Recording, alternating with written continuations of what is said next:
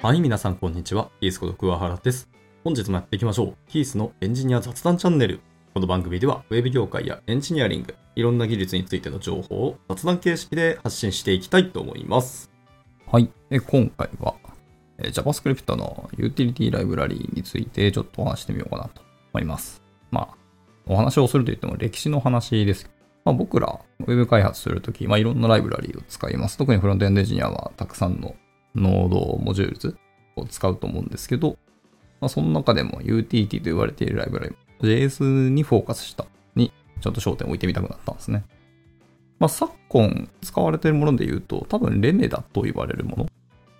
が多いんじゃないかなと思ってます。これはいわゆるあの TypeScript 用のユーティリティ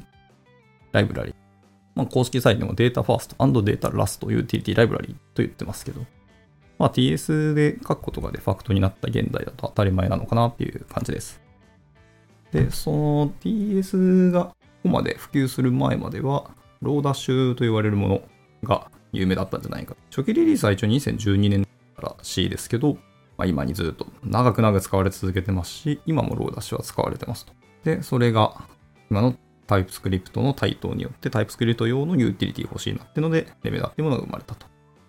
ちなみにローダッシュっていうのは、えーアンダースコア JS っていうものからフォークをされて、まあ、パフォーマンスの向上とか追加機能とかがあって、それ目的で作られたよっていうやつです。まあ、これも本当に長く信頼されたり、みんなから支持されているライブラリ、もっと強く使われ続けたなというところで、はい。それ歴史を逆に辿ってますけど、ちなみにアンダースコアってやつは2009年、えー関数型プログラミングのヘルパー関数を提供するライブラリとして一応出ていましたよ。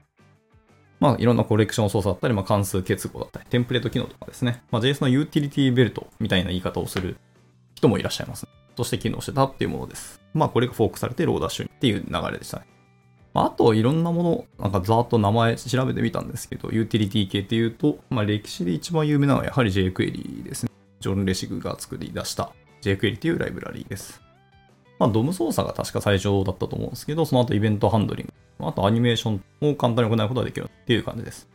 あとはブラウザー間の互換性の問題もあったんで、それを救うようなライブラリとして、まあ、絶大な人気を誇りました。未だにまだ使われてたりしますか。で、これは一応2006年で、それ以外にもあと、 Prototype JS とか、 MooTools とか、 Dojo Toolkit みたいなものがありました。まあ、それぞれ僕、まあ、 Prototype JS は名前知ってましたけど、 MooTools と Dojo Toolkit は全然知らなかったですね。もう本当2004年、2006年とかなり前のライブラリーですので、もう今名前すら知らない人がほとんどじゃないかと。もう僕も初めて知りました。まあそういうようなライブラリーがあるんですけど、今は、えーレメダというものになってます。まあいろんなそのセキュリティの対策であったり、え今の JavaScript 公式の機能とか、あどっちかというと ECMAScript の機能だったり、まあその辺を加味するともう使われなくなったとか淘汰されたっていうものがあると思いますけど、今は多分ローダッシュとレメダの2大巨頭なんじゃないかなというところで、まあでもタイプスクリプト対応というところでレメダがほぼほぼもうこのまま流れていくんじゃないかという気がしますね。みたいなところで、まあいろんなライブラリあったんですけど、だから中身とか API とかはそんなに大差はなかったんで、興味ある人はまあ触ってみてください。わざわざそのヘルパー関数を作ったり、プロジェクトの中でユーティリズみたいなのを作ったりするプロジェクトもあると思うんですけど、まあなんか車輪の開発じゃないけど、作れるもんがあったらまあ細分化されて、それがライブラリーとしてまあ NPM に公開されてたりはします。まあ Lodash もその中の一つだけをこうピンポイントでインストールすることもできたりしますけど、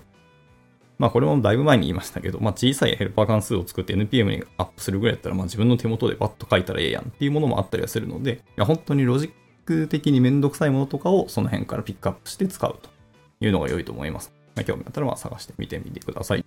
本当はレメダはすごく良さそうではあるのでね。まあいろんな方はもう記事書かれたりしてるんで、まあその辺を参照していただくと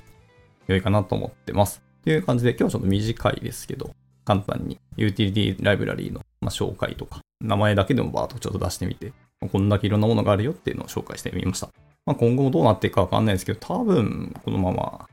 レメダに集約するんじゃないかっていう僕の予想ですけどね。はい。まあでもあれを見ながら自分たちで、いや自分たち用の関数とかヘルパーっていうのを開発するのが一つですね。まあ NPM に公開するかはまあ皆さんのご判断に任せます。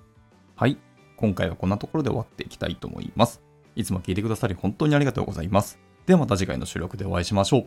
バイバイ。